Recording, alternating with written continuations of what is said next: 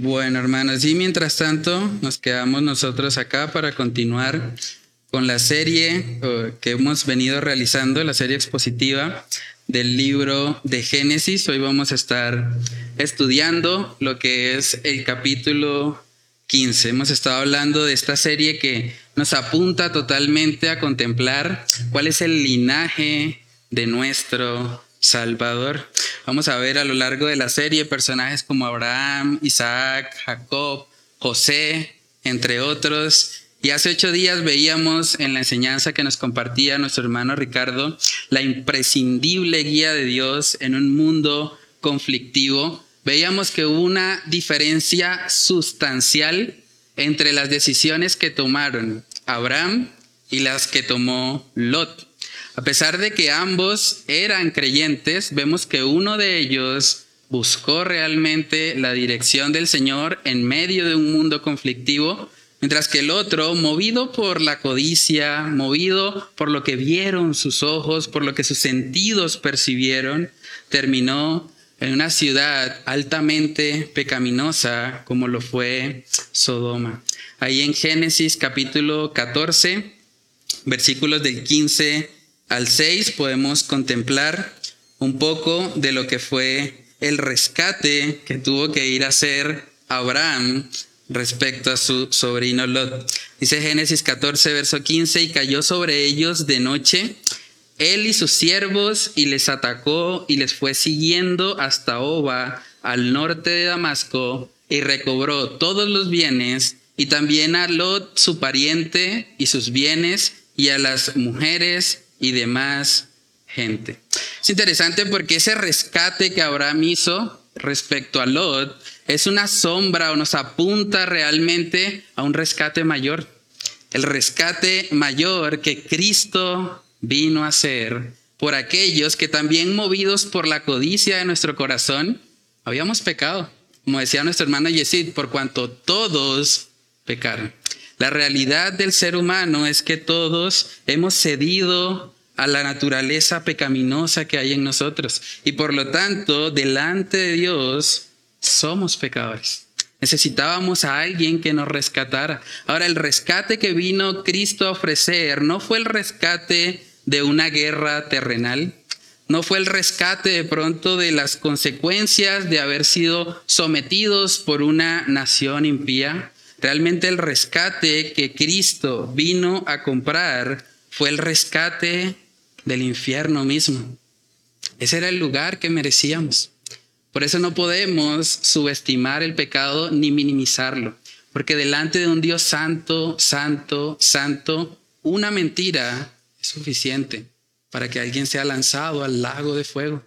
Por eso todos, hasta cierto punto, estábamos en una condición semejante a la de Job habíamos cedido a la codicia de nuestro corazón y la consecuencia, lo que merecíamos por eso, era el infierno. Pero dice la palabra que Cristo vino para ofrecer su rescate a todos. Primera de Timoteo capítulo 2 versículos del 5 al 6 dice, porque hay un solo Dios y un solo mediador entre Dios y los hombres, Jesucristo hombre, el cual se dio a mismo en rescate por todos de lo cual se dio testimonio a su debido tiempo. La realidad es que el rescate de Abraham hacia Lot nos está apuntando hacia un rescate mayor, un rescate que toda la humanidad necesita y que Cristo Jesús vino precisamente a ejecutar. Podemos ver que luego de que Dios le dio la victoria a Abraham en este rescate que él hizo, donde no solamente trajo a Lot y a su familia, sino que también trajo personas de Sodoma, trajo personas que realmente eran muy pecadoras, pero precisamente la gracia de Dios y la misericordia puesta en Abraham fue el medio que Dios usó para poder salvaguardar a estas personas. Ahora, lo interesante también es que vemos que por primera vez ahí en el libro de Génesis, y de hecho por primera vez en toda la Biblia, aparece la palabra diezmo. Vemos que Abraham cuando tuvo la victoria inmediatamente pensó en apartar algo de lo que había sido el botín. Y eso es interesante porque no había una ley escrita. No era que Abraham estuviese pensando, bueno, la ley me dice que tengo que dar el 10% del botín, ¿no? Pero él voluntariamente apartó algo y él decidió que fuese un 10%. Eso nos sigue mostrando la obra de Dios en Abraham. O sea, Abraham es un hombre que se muestra desprendido. Mientras que Lot se afanó excesivamente por la provisión, por las cosas materiales, aquí vemos a un Abraham confiando totalmente en el Señor, dispuesto a dar el diezmo, sabiendo que en últimas el que le provee es el Señor. Eso es algo también muy interesante. Vemos que cuando termina, eh, cuando tiene la victoria, Abraham también él recibe una jugosa oferta de parte del rey de Sodoma. El rey de Sodoma se acerca y le dice, bueno, ¿qué te parece si cambiamos las personas que tú rescataste, tú me las das y a cambio yo te doy bienes materiales? Y una vez más podemos ver el corazón transformado de Abraham para decir, no, de ninguna manera. Yo no voy a cambiar a personas, almas eternas, por algo tan efímero como pueden ser las cosas materiales. Génesis 14, en el verso 21, vemos que dice, entonces el rey de Sodoma dijo a Abraham, dame las personas y toma para ti los bienes. Y respondió Abraham al rey de Sodoma, he alzado mi mano a Jehová, Dios altísimo, creador de los cielos y de la tierra, que desde un hilo hasta una correa de calzado, nada tomaré de todo lo que es tuyo, para que no digas, yo enriquecí Abraham. Vemos a un hombre totalmente transformado. ¿Recuerdan al Abraham del capítulo 12? El Abraham del capítulo 12 estaba muy preocupado, tal vez excesivamente preocupado por la provisión económica. Y eso le llevó a descender a Egipto. O sea, en ese momento Abraham estaba dispuesto a pecar con tal de obtener la provisión económica. Pero en este momento, finalizando el capítulo 14, vemos un hombre transformado. Vemos un hombre que está diciendo ahora, no me interesa lo material. Teniendo la oportunidad de vender a estos impíos de Sodoma, a estas personas que no lo merecen, al mismo Lot, que fue codicioso, que se movió más por su avaricia que por el temor al Señor, él decidió, no, las personas valen más que las cosas materiales. Y esa actitud de Abraham nos muestra precisamente la obra de santificación en él. Abraham era un creyente, Abraham era un hombre que a pesar de sus fallas, a pesar de sus errores, continuamente estaba buscando la gracia y la misericordia del Señor. Vamos a ver ahora en Génesis capítulo 15 que justo después de este episodio bélico que vimos en el capítulo 14, ahora en el versículo 15 vemos que Dios empieza a tratar con otro aspecto del carácter de Abraham. Porque a pesar de que Abraham era llamado el padre de la fe y para muchos es reconocido como el ejemplo de fe que debemos imitar, vamos a ver en el capítulo 15 que el hombre de fe tenía muchas dudas. Que el hombre de fe parece que dudaba, parece que requería de confirmación de la palabra que Dios claramente ya le había dado. Pero antes de eso, hermanos, vamos a orar y a pedir la dirección del Señor en esta mañana. Padre Celestial, te damos muchas gracias por permitirnos estar aquí reunidos. Gracias por este pasaje del libro de Génesis, Señor, que nos ayuda a meditar y a recordar, Señor, lo mucho que te necesitamos en nuestra vida. Padre, ayúdanos a entender que la duda es algo que puede llegar aún a la vida de los creyentes aún a la vida de aquellos que te han conocido, Señor, pero que por diferentes circunstancias se pueden sentir abrumados, se pueden sentir con miedo, con temor.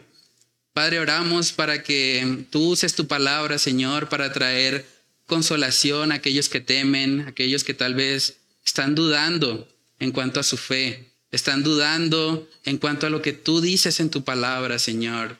Padre, oramos para que tú uses este mensaje, Señor, como un instrumento para redarguirnos, para recordarnos la necesidad continua que tenemos de ti, para que podamos vivir siempre, Señor, una vida santa que te agrade y que te honre en todas las áreas de nuestra vida, Señor.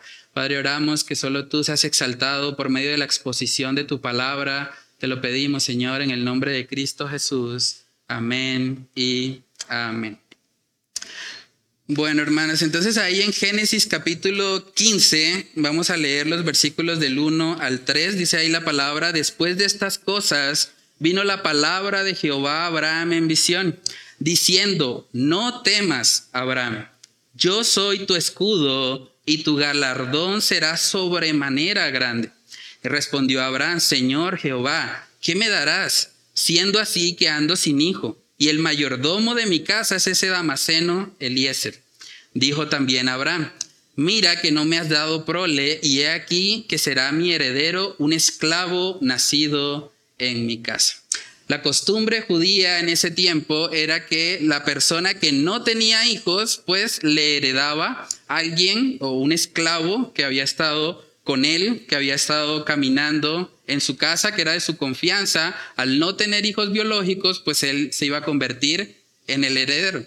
Pero es interesante que en el versículo 1 empiezan las palabras del Señor para Abraham diciéndole, no temas, Abraham. No temas, Abraham. Es posible que Abraham estuviera pensando, me acabo de meter con cinco reyes, los acabo de derrotar, acabo de quitarle a Lot y las posesiones que ellos tenían. En cualquier momento viene la represalia. En cualquier momento esos cinco reyes se ponen de acuerdo y me van a acabar. Y es probable que Abraham tuviese algo de temor. O también es posible que como él le había negado la petición que le había hecho el rey de Sodoma de devolverle las personas a cambio de bienes materiales, él también pensara, hmm, ese rey, como es de cascarrabias, seguro va a venir y se va a desquitar conmigo y va a querer de alguna manera hacerme daño porque yo no acepté su propuesta. Pero sea cual sea la razón, lo que vemos claramente es que Abraham tenía miedo. El hombre de fe, el hombre que aparece en Hebreos 11 como digno de imitar, por su fe hizo grandes cosas, salió de la tierra y de su parentela, ahora lo vemos con temor. ¿Pueden ver la humanidad de Abraham? Hermanos, cuando vemos esto, debemos vernos reflejados ahí, porque nosotros también somos así. Somos personas que un día podemos tener la victoria, un día nos sentimos en la cúspide de la espiritualidad, pero otro día, cuando tal vez nuestro desempeño no fue tan bueno, cuando tal vez no llegamos a la meta que nos propusimos, entonces nuestro ánimo viene en picada. Y es ahí donde necesitamos recordarnos a nosotros mismos precisamente que dependemos es del Señor, que el justo por la fe vivirá. Es muy importante. Generalmente, hermanos, en el contexto del temor también aparecen dudas. Y parece que eso es lo que le estaba sucediendo a Abraham. Por eso el primer punto que vamos a ver hoy es que la fe no te exime del temor. La fe no te exime del temor ni de las dudas. No podría pensar, ¿cómo así? ¿Fe y dudas no son opuestas? No. Usted puede ser un hombre de fe y tener dudas. Y debemos aprender también que las dudas, incluso bien enfocadas, pueden de hecho ser una herramienta para fortalecer nuestra fe. A veces hay padres que se preocupan excesivamente si su hijo le dice, es que yo no estoy seguro de si la Biblia es verdad. Inmediatamente saltan y dicen, mi hijo es un hereje, mi hijo va al infierno. Pero espere un momento, puede ser que esa duda que su hijo tiene acerca de la escritura sea una oportunidad para que usted se prepare para que usted pueda dar defensa con mansedumbre y reverencia ante las dudas que su hijo tiene. Y puede ser la oportunidad para que su fe, lejos de decaerse, más bien su fe sea fortalecida y es interesante porque vemos a lo largo de la historia de la iglesia que muchos hombres de Dios realmente llegaron a los pies de Cristo después de dudar mucho acerca del cristianismo. Algunos intentando incluso refutar la resurrección como un evento histórico, después de estudiar cualquier cantidad de libros, historiadores, arqueología, paleontología, todas las diferentes herramientas de estudio que existen hoy en día, terminaron concluyendo después de todo eso que Jesús es veraz, que la resurrección es un hecho histórico innegable. Entonces no debemos tenerle miedo a las dudas. Incluso el hombre de fe aquí lo vemos dudando. Miren Génesis 15, en el versículo 2 dice, y respondió Abraham, Señor Jehová, ¿qué me darás? Siendo así que ando sin hijo, y el mayordomo de mi casa es ese Damaseno Eliezer. Suena hasta despectivo eso, ese Damaseno. Dijo también Abraham, mira que no me has dado prole, y he aquí que será mi heredero un esclavo nacido en mi casa. Y es interesante porque si vamos unos capítulos atrás, en el capítulo 12, vimos que ya Dios le había dado la promesa a Abraham de que iba a tener su, su descendencia. Génesis capítulo 12, en el versículo 7, dice la palabra, y apareció Jehová a Abraham y le dijo, a tu descendencia daré esta tierra. Y edificó allí un altar a Jehová, quien le había aparecido. Y eso es interesante porque la reacción en el versículo 7 fue de adoración. Él estableció un altar ahí porque reconoció que la palabra venía de Dios. Pero ahora vemos en Génesis capítulo 15 que está cuestionando. Está diciendo, Señor, pero ¿cómo, ¿cómo, así que me vas a dar descendencia si yo no tengo hijos? Mira, solamente tengo un damaseno ahí de esclavo. Él es el que me va a heredar porque no me has dado prole, no me has dado descendencia. Es casi una actitud de queja delante de Dios. Él no entendía, en el plano natural, él no veía cómo esa promesa se podía cumplir. ¿Cómo así de que tú me vas a dar descendientes? Eso no tiene sentido. Yo no tengo hijos. Además, soy un hombre de cierta edad. Pudiese ya haber tenido los hijos. Pero saben, hermanos, a veces en la vida cristiana también llegan las dudas. A veces Dios nos ha dicho algo en su palabra. Él ha prometido que Él va a proveer si nosotros le damos el primer lugar en nuestras vidas. Pero vemos tal vez la economía, vemos las cuentas, las finanzas y pensamos, no, Señor, ¿cómo, ¿cómo que tú me vas a proveer a mí para mis necesidades básicas si la cuenta está en cero? Eso no tiene sentido. Y a veces tomamos una actitud de pronto como la de Abraham. Pero hermanos, debemos aprender a lidiar con la duda. Debemos aprender a permitir que las dudas no sean una excusa para alejarnos de Dios. Muy por el contrario, las dudas deberían acercarnos más a Él. Eso es interesante porque en todo este texto que estamos leyendo, Abraham con quién está hablando? Con Dios. Ante sus dudas, Él expone su corazón delante de Dios. Señor, yo no entiendo. Él podía haber llamado a Lot y decirle, Lot, explícame algo, es que Dios me dio una palabra ya y yo no entiendo, tú sabes, explícame, ¿no? Primeramente está hablando con Dios, está diciendo, Señor, no entiendo. Y debería ser nuestra actitud. No está mal preguntarle cosas a Dios. Señor, pues no entiendo por qué me está pasando esta situación. No entiendo cuál es el propósito que tú tienes. Ayúdame a entenderlo. Ayúdame, te necesito, Dios.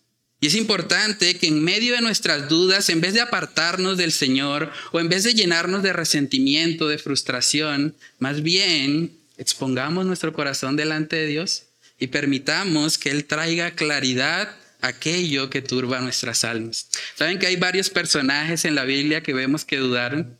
En Éxodo capítulo 4, este es un texto muy impactante porque el Señor le había dado a Moisés prácticamente milagros extraordinarios que él iba a hacer delante del faraón para que el faraón fuese consciente de que Dios estaba con Moisés. Y aún viendo los milagros extraordinarios, vamos a ver lo que Moisés contesta. Éxodo capítulo 14, eh, Éxodo capítulo 4, versículo 10, dice, entonces dijo Moisés a Jehová, ay Señor, nunca he sido hombre de fácil palabra ni antes ni desde que tú hablas a tu siervo, porque soy tardo en el habla y torpe de lengua. Dios le está diciendo, te voy a enviar a ti, Moisés. Y él está pensando, no, Señor, ay, Señor, es casi una queja, un lamento. Sigue diciendo ahí en el verso 11, y Jehová le respondió, ¿quién dio la boca al hombre? ¿O quién hizo al mudo y al sordo, al que ve y al ciego? ¿No soy yo Jehová? Ahora pues ve, y yo estaré con tu boca y te enseñaré lo que hayas de hablar. Y uno pensaría, uff, tremendo. Después de esa exhortación, juicioso fue Moisés. Vamos a ver lo que dice en el verso 13. Y él dijo, ay Señor, otra vez, la misma expresión de queja, ay Señor, envía, te ruego, por medio del que debes enviar. Moisés, un hombre de fe, un hombre que escogió ser vituperado con el pueblo hebreo en vez de gozar de las delicias de Egipto. Aquí lo vemos dudando. Dios le había dicho que él iba a estar con él, que él iba a respaldar su palabra, su boca, pero aún así, él siguió quejándose, siguió dudando de la palabra de Dios. Otro ejemplo lo vemos en Lucas. Lucas capítulo 7, versículos del 18 al 20 nos muestra nada más y nada menos que al personaje de Juan el Bautista. Y uno pensaría, no, Juan el Bautista es, ese sí es un hombre de fe. Ese hombre que vivía en el desierto comiendo langostas, llamando a todos generación de víboras, el que Dios usó para bautizar al Señor Jesús, no, imposible que ese hombre llegue a tener dudas. Era un hombre de fe. Vamos a ver lo que pasó con Juan el Bautista en Lucas capítulo 7, verso 18. Dice, los discípulos de Juan le dieron las nuevas de todas estas cosas. Y llamó Juan a dos de sus discípulos y los envió a Jesús para preguntarle, ¿eres tú el que había de venir o esperaremos a otro? Cuando pues los hombres vinieron a él, dijeron, Juan el Bautista nos ha enviado a ti para preguntarte, ¿Eres tú el que había de venir o esperaremos a otro? Juan el Bautista está dudando. Está buscando dentro de sus discípulos que se acerquen y le pregunten al Señor, Señor, ¿me puedes confirmar? O sea, hermanos, eh, Juan el Bautista en el bautismo de Jesús había escuchado la voz audible del Señor diciendo, este es mi Hijo amado en quien tengo complacencia. Él había visto un milagro, el Espíritu Santo descendió en forma de paloma, él estuvo ahí presente. Fue un evento extraordinario que él observó. Pero vemos aquí que en su vida espiritual empezó a dudar. ¿Será que sí eres? ¿Será que esa voz que yo escuché realmente sí era veraz? Hermanos, y a veces en la vida cristiana pueden llegar dudas. Pueden llegar momentos donde usted duda de la bondad de Dios donde usted piensa, Señor, pero realmente tú eres bueno, como dice tu palabra. Realmente tú sí eres fiel, tú sí cumples con tus promesas porque no lo veo, Señor. Parece que las cosas no van como las estoy planeando. Y la duda y la frustración pueden llegar a visitarnos. Hay un texto que me gusta mucho que está en Marcos capítulo 9. Marcos capítulo 9 vemos la sinceridad de un hombre cuyo hijo estaba endemoniado. Y es interesante. Miremos Marcos capítulo 9 en el versículo 23. Miren lo que Jesús le dijo. Marcos 9, 23. Si puedes creer, al que cree, todo le es posible. Verso 24. E inmediatamente el padre del muchacho clamó y dijo, creo, ayuda a mi incredulidad. creo, tengo fe, pero también tengo dudas. Creo, ayuda a mi incredulidad, ayúdame a que mi fe sea fortalecida. Te necesito, Señor. Manos, a veces cometemos el error de satanizar la duda. Y cuando alguien legítimamente duda de nuestro entorno, como que inmediatamente pensamos, no, ese no es cristiano, ese no es salvo. Que dudando, ¿quién se cree ese? No, la, la salvación es por gracia, por medio de la fe. Así que si él está dudando, no es algo. Y a veces somos ligeros en lanzar esos señalamientos, pero debemos tener mucho cuidado, porque vemos a lo largo de la escritura que la fe y las dudas a veces conviven. Cuando el Señor Jesús, eh, eh, cuando Pedro caminó sobre las aguas, la exhortación que el Señor le hizo fue, hombre de poca fe, ¿por qué dudaste? No dijo que no tuviera fe, dijo que su fe era poca. Podía tener fe y aún así dudar. Entonces hay que tener mucho cuidado. Hay un libro que recomiendo que se llama Licencia para dudar de Chris DuPont es muy interesante, sobre todo para los que les gusta de pronto el mundo de la apologética, porque vivimos en una cultura donde mucha gente duda de absolutamente todo.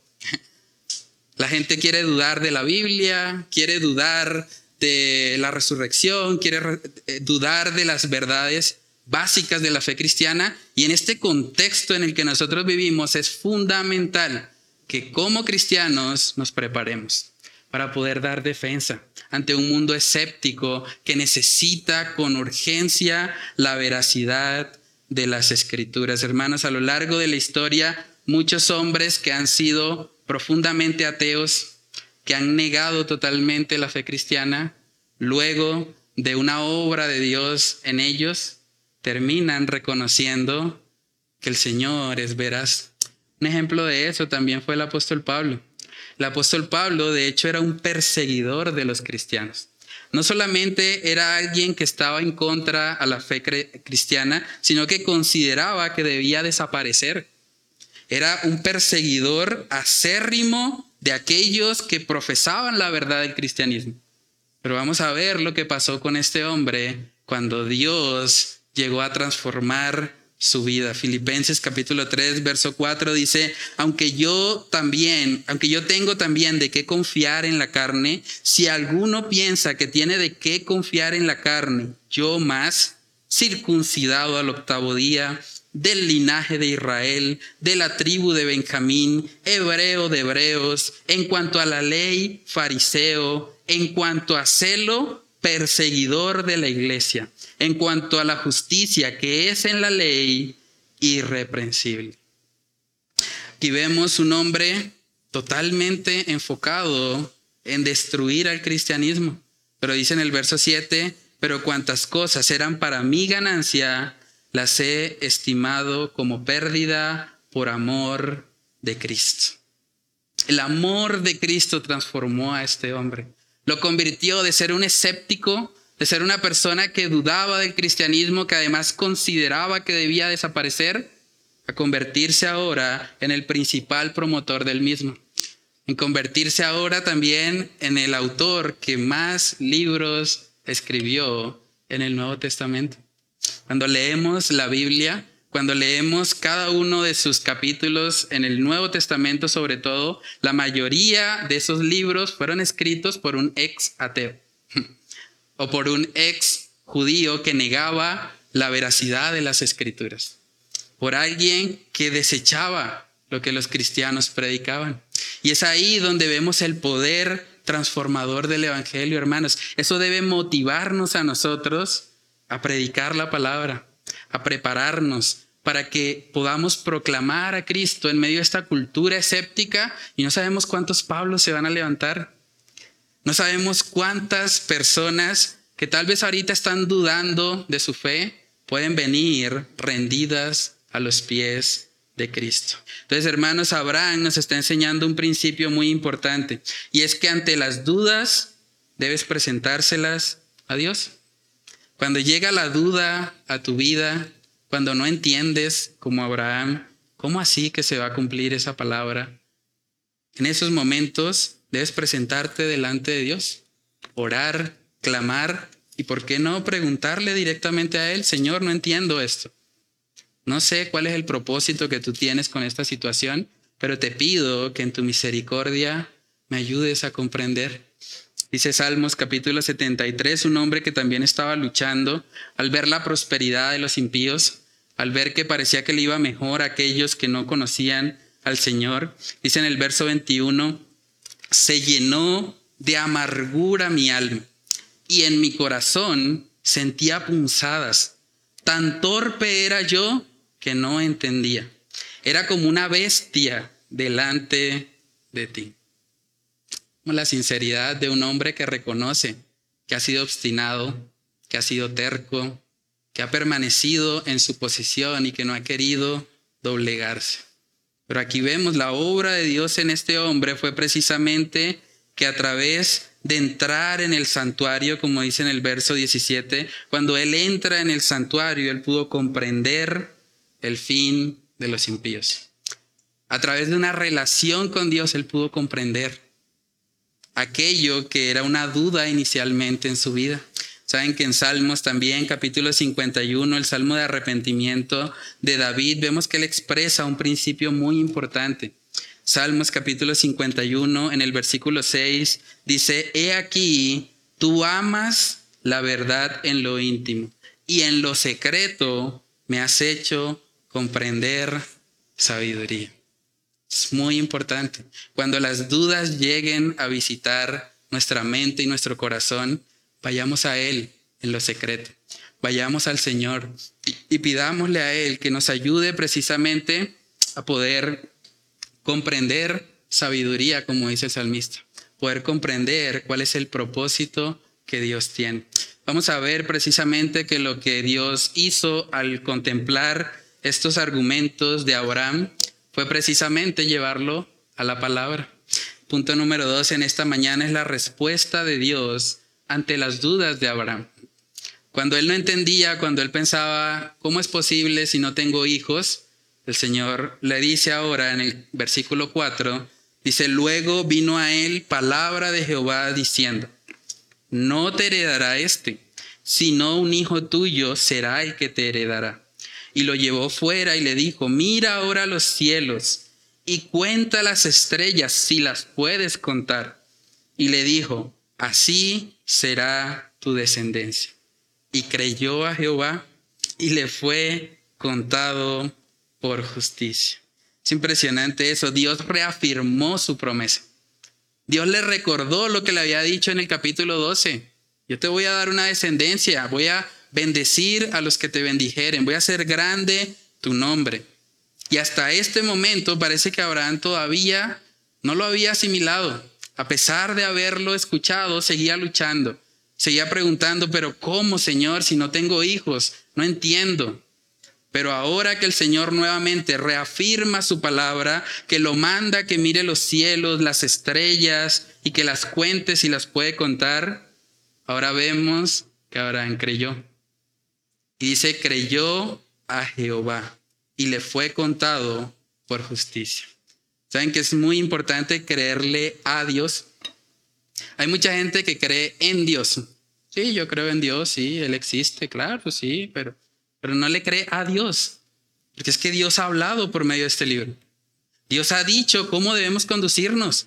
Pero mucha gente, aún escuchando lo que el Señor dice, se hace caso eh, bueno, hace de la vista gorda, no aplica realmente lo que el Señor le demanda que aplique. Mucha gente ignora a veces voluntariamente lo que Dios ha revelado.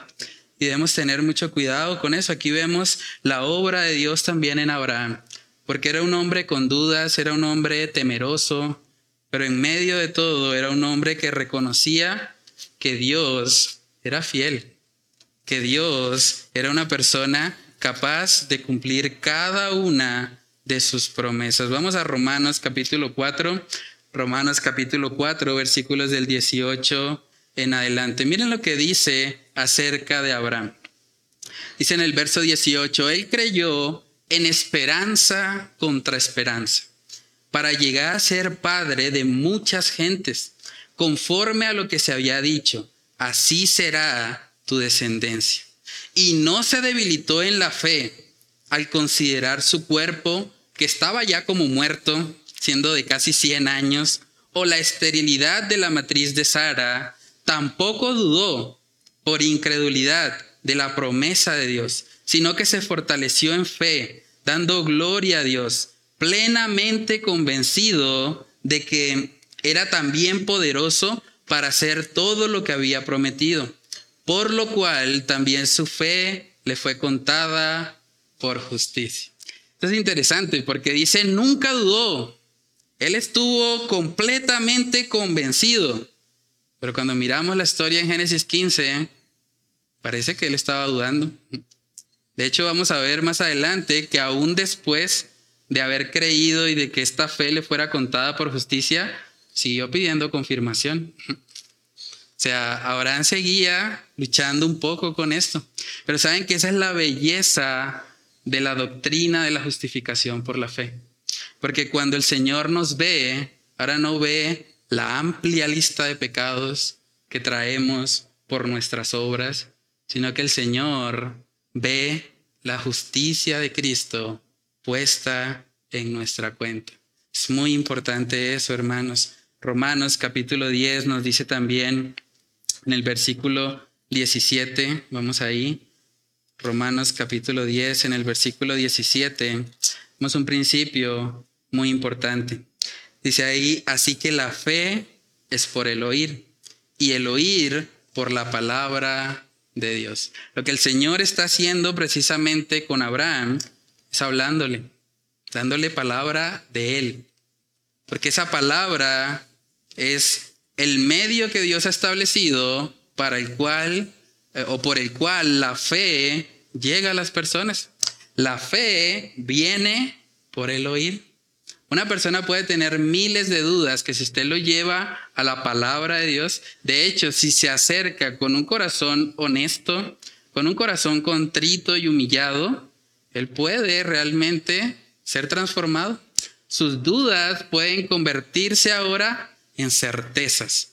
¿Por qué? Porque es la obra que Dios hace por medio de su palabra. Es interesante porque mucha gente que dice, no, yo soy escéptico, yo no creo en la Biblia, yo no creo en esos cuentos de hadas.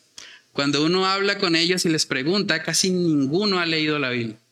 Han visto memes en Facebook, han visto supuestas, supuestas equivocaciones en la Biblia, pero nadie, o por lo menos yo no he tenido la experiencia de conocer a alguno que me pueda decir, sí, yo leí toda la Biblia.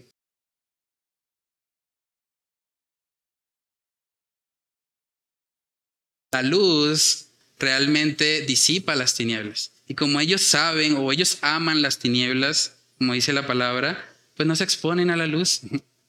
Eso es interesante. En una ocasión Stephen Hawking dijo, la religión es un cuento de hadas para los hombres que le tienen miedo a la oscuridad.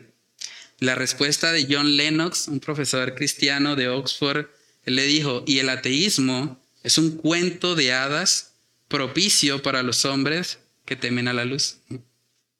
Cuando una persona realmente dice, es que yo soy ateo, es que yo dudo de todo, es que yo no creo en nada, realmente cuando miramos su vida sí cree en algo, cree en sí mismo, cree en su propio criterio. Y necesita con urgencia también el mensaje de salvación, pero lo rechaza. Eso es lo que hay detrás de una persona atea. Por eso el Señor dice que el necio dice en su corazón, no hay Dios. El problema no es intelectual, el problema es moral. Es que no quieren venir a la luz porque saben que la luz les ha de transformar.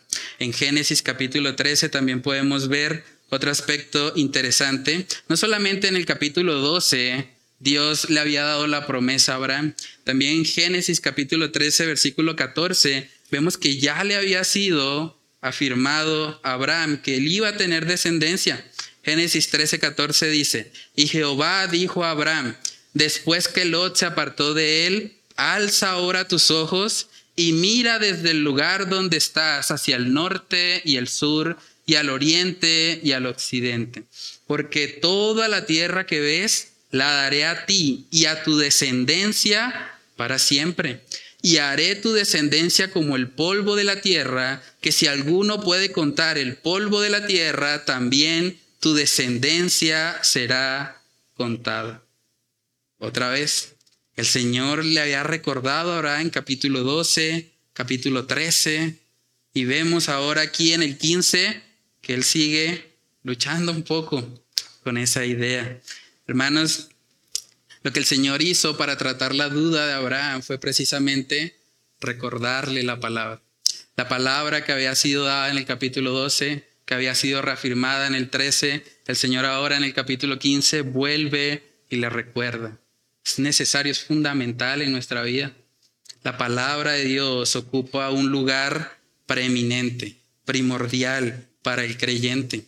Dice Salmos capítulo 119, el capítulo más largo de toda la Biblia tiene que ver precisamente con la palabra de Dios. Salmos capítulo 119, en el versículo 129 dice, maravillosos son tus testimonios. Por tanto los ha guardado mi alma. Dice, la exposición de tus palabras alumbra, hace entender a los simples. La exposición de tu palabra. Aquellos que dudan, aquellos que tal vez cuestionan, necesitan palabra de Dios. Necesitan empezar a, escudriñarla, a fundamentar su fe en lo que Dios ha revelado. Saben que no solamente es importante para los que dudan, también para aquellos que conocemos la palabra de Dios, tenemos el llamado de proclamar esta verdad, de proclamar esta palabra a otros. Y para poder proclamar fielmente la palabra, debemos conocerla. Debemos estar en comunión con ella. Debemos permitir que la palabra de Dios nos transforme primeramente a nosotros, que somos los que estamos hablando y exponiendo, para que también esa palabra pueda ser viva y eficaz y pueda confrontar aún aquellos que niegan la fe. Dice segunda de Timoteo capítulo 2 en el versículo 24, dice ahí, porque el siervo del Señor no debe ser contencioso, sino amable para con todos, apto para enseñar, y miren lo que dice, sufrido. No sé si usted ha intentado de pronto evangelizar a un ateo y tal vez esa persona se enoja o tal vez le insulta o tal vez le agrede o le golpea. Eso puede llegar a pasar. ¿Por qué? Porque ellos aborrecen precisamente la verdad del Evangelio. Por eso aquí Pablo le está diciendo a Timoteo, prepárate Timoteo. No debe ser contencioso, debe ser amable, pero también debe recordar que esta es una tarea sufrida, sufrida. Dice en el verso 25 que con mansedumbre corrija a los que se oponen, por si quizá Dios les conceda que se arrepientan para conocer la verdad y escapen del lazo del diablo en que están cautivos a voluntad de él. Es fundamental que los cristianos conozcamos la escritura para poder transmitirla a quienes nos rodean. Los padres que están acá también, es fundamental. Sus hijos están siendo bombardeados de una forma impresionante por las redes sociales, por el entretenimiento, por las películas, por el colegio, por todo lo que está a su alrededor. Y en este mundo conflictivo de ideas, de escepticismo, de dudas, es fundamental que sus hijos puedan tener una roca firme a donde ir, puedan tener un ancla para sus vidas. Y esa ancla es precisamente la palabra de Dios.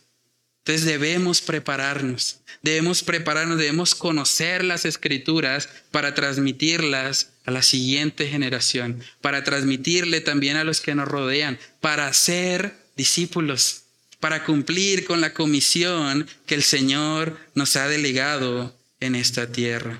Hermanos, aquí podemos ver en Génesis que después de que el Señor le reafirma la palabra, Abraham creyó y esa creencia le fue contada por justicia. De ahí es de donde se extrae precisamente el principio de la justificación por la fe. Somos justificados no por lo que hacemos, somos justificados por lo que Cristo ya hizo y por la confianza que hemos depositado en Él. Dice en Gálatas capítulo 3, todo el capítulo 3 de Gálatas habla mucho acerca de esta conexión que hay entre Abraham y la fe de los gentiles, la fe de los creyentes. Dice Gálatas 3 en el versículo 5, aquel pues que os suministra el Espíritu y hace maravillas entre vosotros, ¿lo hace por las obras de la ley o por el oír con fe? Está preguntando. Dice en el verso 6, así Abraham creyó a Dios y le fue contado por justicia. Está citando Génesis 15:6. Sabed, por tanto, que los que son de fe, estos son hijos de Abraham. Y la escritura, previendo que Dios había de justificar por la fe a los gentiles, dio de antemano la buena nueva a Abraham, diciendo, en ti serán benditas todas las naciones, de modo que los de la fe son bendecidos con el creyente Abraham. Aquí vemos que en la mente de Dios no estaba solamente la nación de Israel. Hay algunas personas que han llevado la, doctrina del pueblo de Israel a un punto eh, extremo donde han dicho, no, solo Israel es el pueblo de Dios. Y Dios solamente obra en Israel. Pero aquí vemos que parte del pacto que Dios hizo con Abraham es que en él serían benditas todas las naciones. No solamente Israel. Desde el principio el Señor está estableciendo un medio de salvación para todos los hombres. No solamente han de ser salvos aquellos que forman parte de la nacionalidad judía.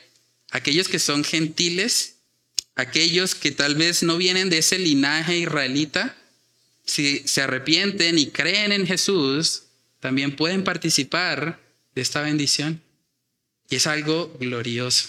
Es algo glorioso porque cuando vemos precisamente la forma como Dios trató con Israel en el Antiguo Testamento, podemos darnos cuenta del cumplimiento de su plan. A veces parecía que este pueblo como que se le salía de las manos a Dios, pero realmente en el panorama completo que Dios tiene, estaba precisamente Dios orquestando todo para que los gentiles también fuesen injertados para que los gentiles también fuesen parte de la promesa que el Señor ha establecido. Hermanos, debemos tener mucho cuidado porque a veces aún siendo cristianos podemos tener la tendencia a querer volver a vivir por obras. Y es lo que pasó también en el libro de Gálatas. Creyentes que habían escuchado el mensaje del Evangelio, ahora estaban empezando a compararse, empezando a pensar, bueno, solamente son salvos los que se circuncidan, y empezaron a ponerle como requisitos a la salvación. Si tú no haces esto, entonces no eres cristiano. Si tú no cumples con este estándar, entonces quiere decir que no. Pero el apóstol Pablo precisamente les exhorta y les recuerda que si aún un ángel del cielo viene con otro medio de salvación que no sea Cristo, dice, sea anatema. Les dice, permanezcan firmes en la libertad a la que fueron llamados. Dice Gálatas capítulo 5, versículos del 1 al 4, dice, estad pues firmes en la libertad con que Cristo nos hizo libres, y no estéis otra vez sujetos al yugo de esclavitud. He aquí, yo Pablo os digo, que si os circuncidáis, de nada os aprovechará Cristo. Y otra vez testifico a todo hombre que se circuncida que está obligado a guardar toda la ley. De Cristo os desligasteis, los que por la ley os justificáis. De la gracia habéis caído. Es una advertencia muy fuerte. Debemos tener mucho cuidado en pensar que es por lo que hacemos. No, es que si el hermano cumple con mi estándar, lo considero cristiano. Si no, no. ¿Saben que si alguien hubiese tomado una especie de video en la época de Abraham y lo hubiese visto cuando descendió a Egipto, tal vez si eso pudiese suceder, estaría pensando, uy, no, es que cristiano, mírelo, allá va, descendiendo a Egipto porque hay hambre en Canaán. Dios le dio la palabra en Canaán y mírelo, allá va bajando, es un impío. O incluso con Lot, ¿Se imaginan que pudiésemos haber visto cómo fue cuando Lot alzó su mirada y vio las llanuras así? Yo creo que le brillaron los ojos.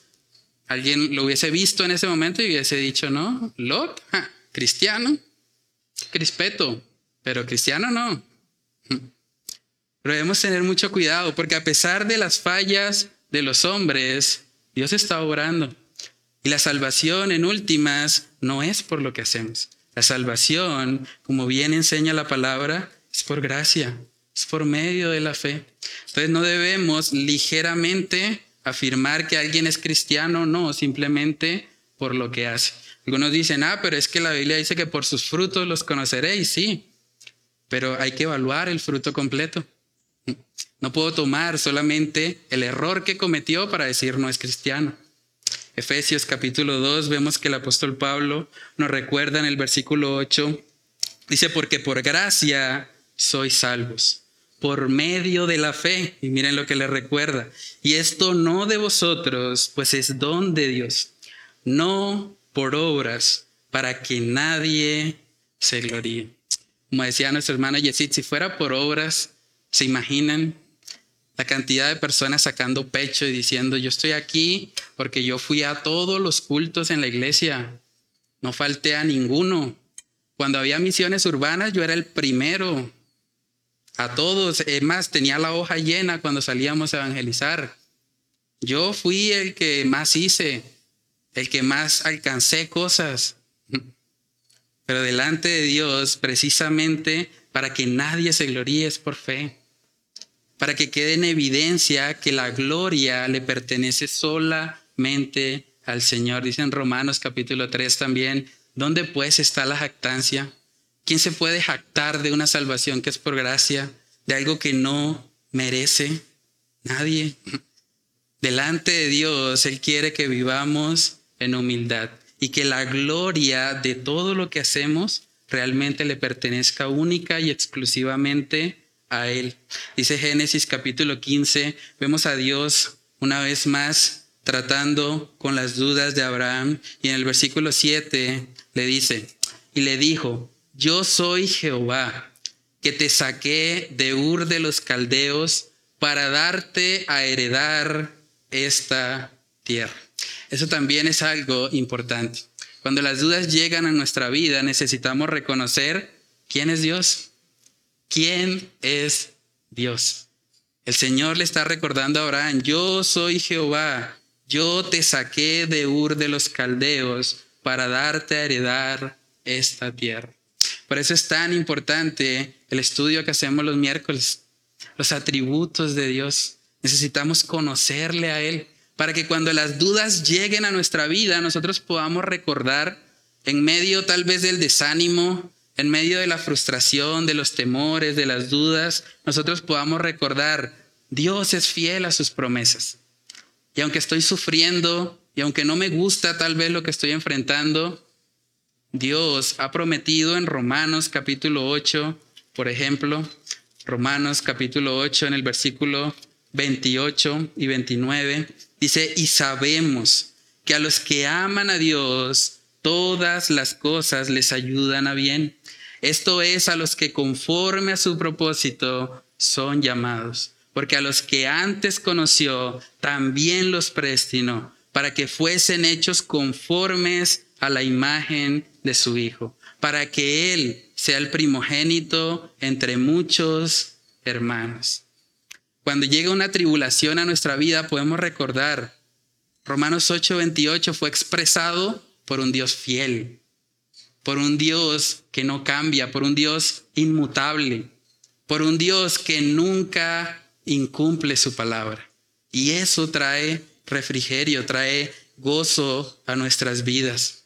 Cuando sentimos de pronto es que esa tentación que tengo me promete felicidad, me promete que, me voy a sentir bien si, si caigo en ella. Cuando eso sucede en nuestra vida y podemos recordar, como estudiamos el miércoles, que solamente en Dios hay plenitud de gozo, entonces vamos a poder decirle al pecado, no, a la tentación, no, gracias, tengo algo mejor, tengo la verdadera fuente de gozo, la verdadera fuente de plenitud y nada fuera de Él me puede llenar. Es muy importante eso. Además vemos aquí en el libro de Génesis que el Señor no solamente le recuerda que Él es Jehová, también le recuerda lo que Él ha hecho. Lo que Él ha hecho. Él lo sacó de Ur de los Caldeos. ¿Saben que Ur de los Caldeos era un lugar de idolatría?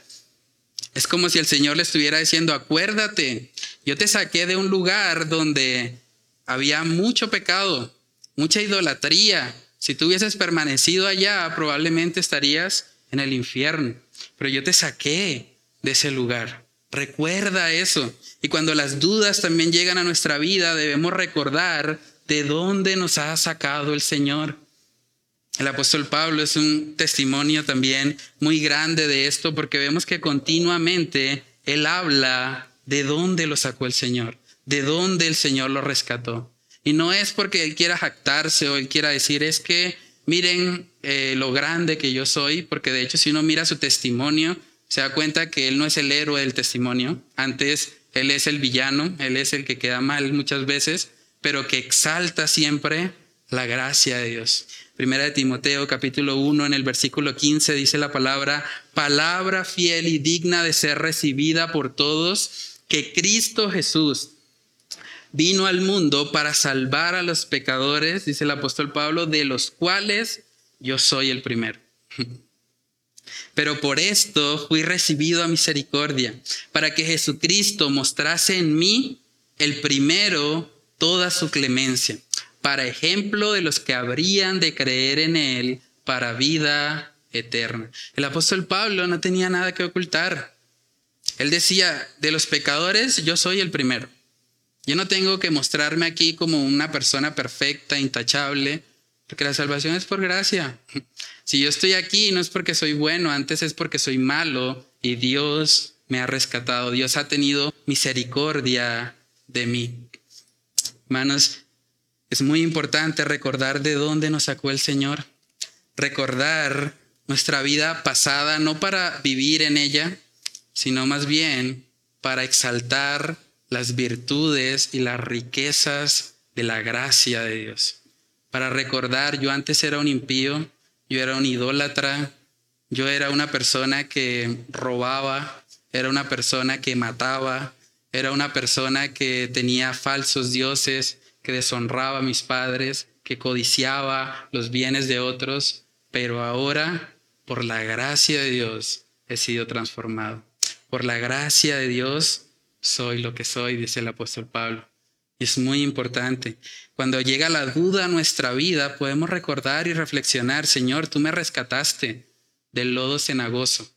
Tú me rescataste de un mundo de pecado y no voy a olvidar lo que tú has hecho conmigo y eso es lo que me va a ayudar también a levantarme tal vez de esa duda en la que me encuentro. En Génesis capítulo 15, versículo 8, vemos que a pesar de la reafirmación de Dios Abraham, parece que él sigue con dudas. Es impresionante. Uno pensaría, bueno, ya suficiente. Se lo dijo en el 12, se lo dijo en el 13, se lo dice ahora en el 15. ¿Ya qué más quiere Abraham? Además dice que ya creyó y le fue contado por justicia, ya. Pero vemos en el versículo 8 que Abraham sigue con sus preguntas. Verso 8 dice, y él respondió, Señor Jehová, ¿en qué conoceré que la he de heredar? O sea, Abraham, te estoy diciendo que te voy a dar todo esto. Y todavía Abraham pregunta, pero ¿en qué conoceré que la he de heredar? O sea, ¿qué, qué garantía tiene, Señor? O sea, ¿cómo puedo estar 100% seguro? Tal vez ahorita estoy 80%, pero ¿qué, qué, qué más me puedes dar para yo completar y estar plenamente seguro? Hermanos, vemos ahí, y, y este es el tercer ya y último punto, que Dios establece un pacto incondicional precisamente para disipar toda duda. Dios establece un pacto incondicional para disipar toda duda. Si a Abraham tal vez le quedaba todavía algo de desconfianza, vamos a ver ahora en el versículo 9 que Dios le da instrucciones. En el Antiguo Testamento, cuando se establecía un pacto y se quería confirmar el mismo, debía hacerse por medio de sangre. El derramamiento de sangre era la confirmación de que el pacto era real. Y aquí en Génesis capítulo 15 vamos a ver que Dios le da instrucciones. Dice, y le dijo, tráeme una becerra de tres años y una cabra de tres años y un carnero de tres años, una tórtola también y un palomino. Y tomó él todo esto y los partió por la mitad y puso cada mitad una enfrente de la otra, mas no partió las aves. Y descendían aves de rapiña sobre los cuerpos muertos y Abraham las ahuyentaba. Suena un poco raro eso, ¿no? Básicamente Dios le está diciendo, vas a hacer un sacrificio. Vamos a sellar esto que te estoy diciendo con sangre, para que no te quede ni la más mínima duda de que lo que te estoy diciendo es veraz. Y ahí mismo en el versículo 12 vemos que también el Señor le muestra que aunque el pacto es incondicional, eso no quiere decir que el pacto carezca de dificultades. No quiere decir que él iba a tener su descendencia y que todo iba a ir bien de ahí en adelante.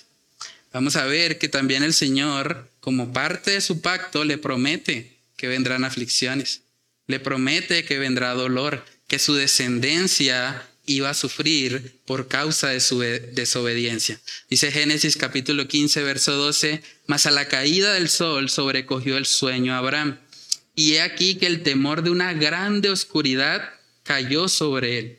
Entonces Jehová dijo a Abraham, ten por, ten por cierto que tu descendencia morará en tierra ajena y será esclava allí y será oprimida cuatrocientos años. O sea, el Señor le está prometiendo, sí, tu descendencia va a ser grande, tu nombre va a ser colocado en alto, pero tu descendencia también va a sufrir. 400 años. Abraham podría haber pensado, entonces mejor no tengo descendencia. ¿Para qué? Si mire, 400 años, no, déjelos tranquilos. Mejor que el Damaseno lleve la herencia. Pero vemos que Abraham ya había depositado su confianza en el Señor.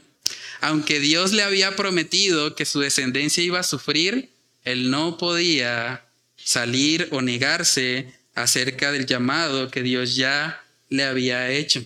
Génesis 15 en el versículo 14 vemos que sigue diciendo, mas también a la nación a la cual servirán, juzgaré yo. Y después de esto saldrán con gran riqueza. Y tú vendrás a tus padres en paz y serás sepultado en buena vejez. Aquí vemos la misericordia de Dios. Le está diciendo, bueno, tu descendencia va a sufrir, pero yo voy a tener un propósito contigo. Al final, esa nación que someta a tus descendientes, yo la voy a juzgar y tú vas a morir en buena vejez y tus descendientes saldrán de esa nación incluso con más riqueza. Y saben que todo esto, más allá de verlo como algo netamente material, también nos apunta a algo celestial. Y es que en Cristo la promesa que tenemos es que vamos a sufrir en este mundo. Jesús dijo, en el mundo tendréis aflicción. Pero luego de este sufrimiento, luego de esta leve tribulación momentánea, como dice el apóstol Pablo, ¿qué nos espera? Una gran riqueza en el Señor. En Hechos capítulo 14, precisamente en el contexto de la persecución de la iglesia, y es fundamental también que entendamos eso porque vivimos en un mundo donde cada vez se está preparando más todo para que la iglesia sea perseguida. Y es cuestión de tiempo. Debemos ser conscientes de esa realidad. Pero ¿qué nos va a sostener en medio de la persecución? ¿Qué nos va a sostener cuando los gobernantes digan no se pueden reunir en la congregación? O no pueden predicar la Biblia porque eso es discriminación. Es un discurso de odio. ¿Qué nos va a sostener?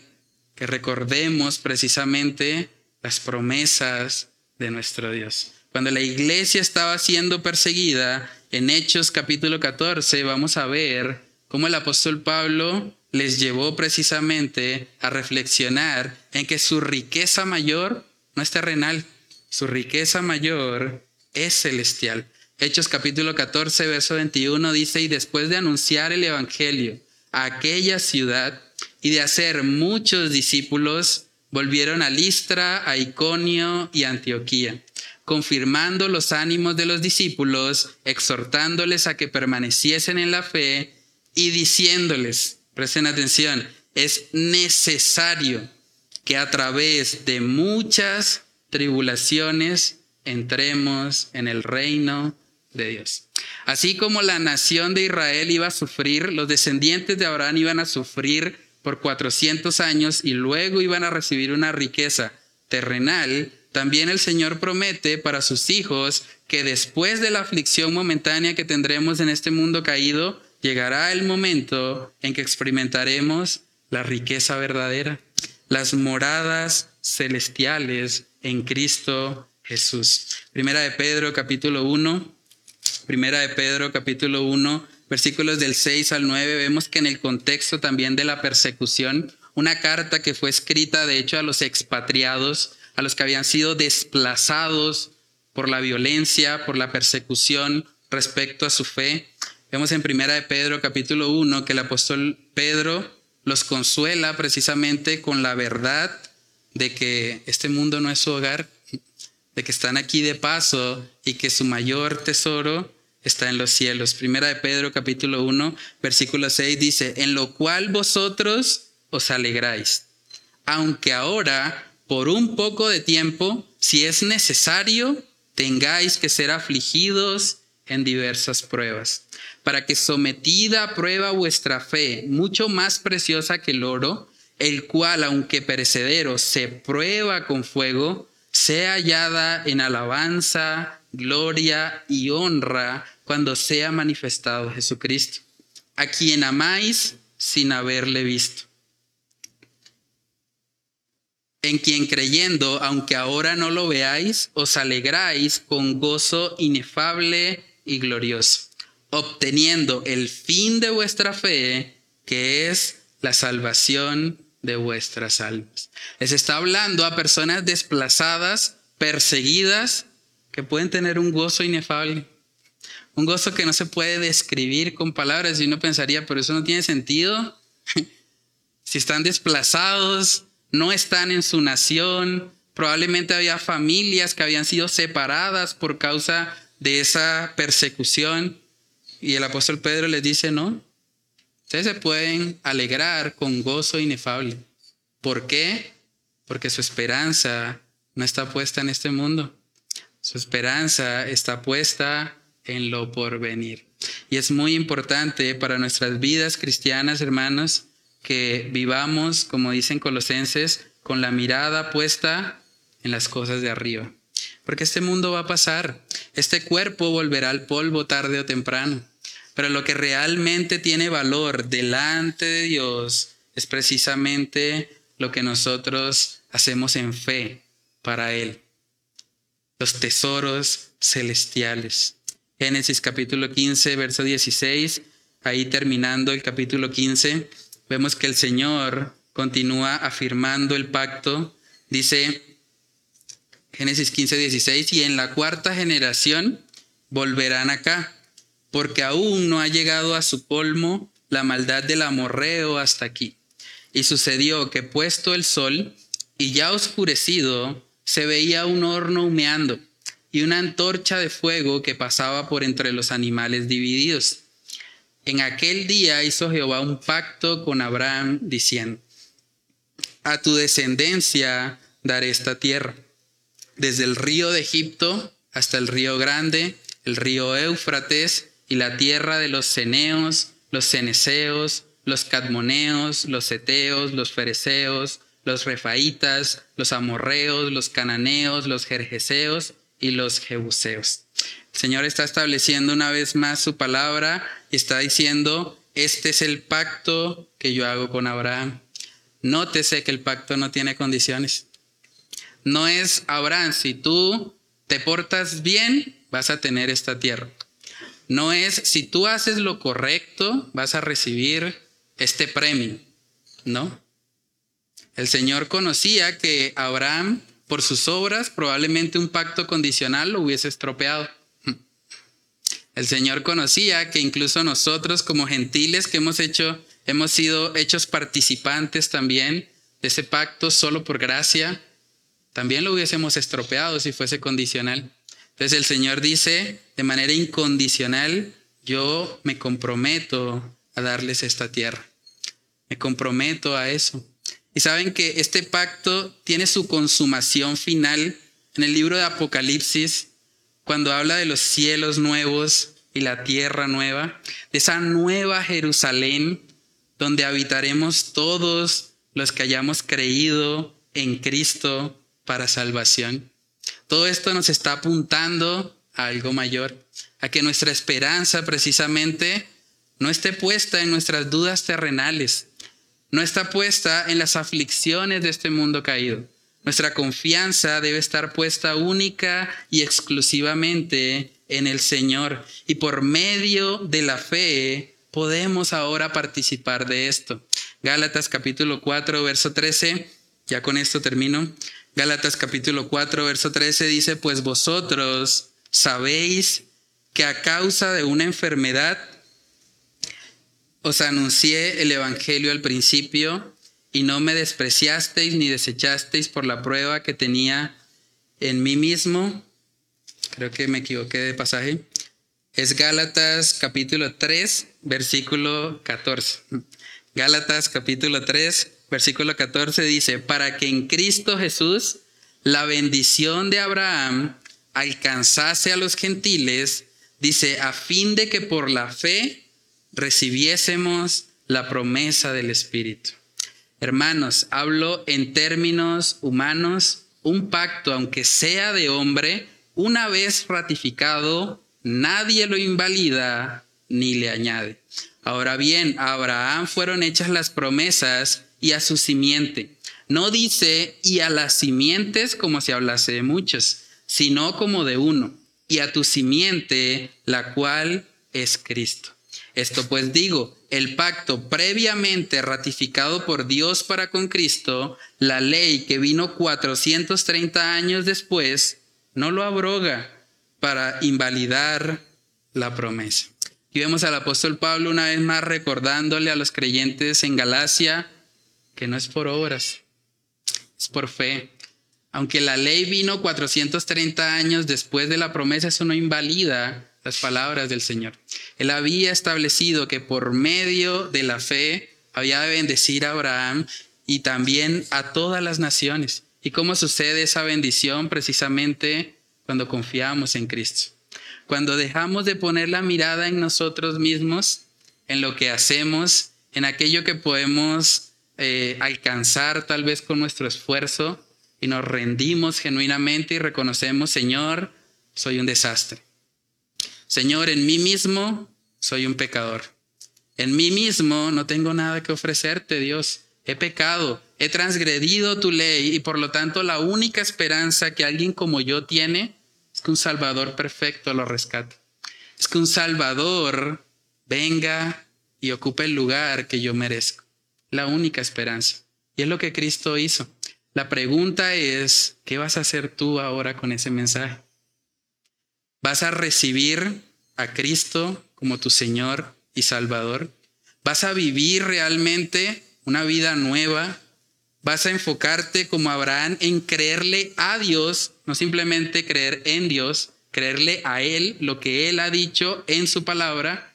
¿O vas a seguir viviendo como a ti te parece, como crees que es lo correcto, Hermanos, que el Señor nos ayude a tener un corazón rendido como el de Abraham, que a pesar de las dudas reconoce y está plenamente convencido de que Dios es capaz de cumplir con todas y cada una de sus promesas. Vamos a orar.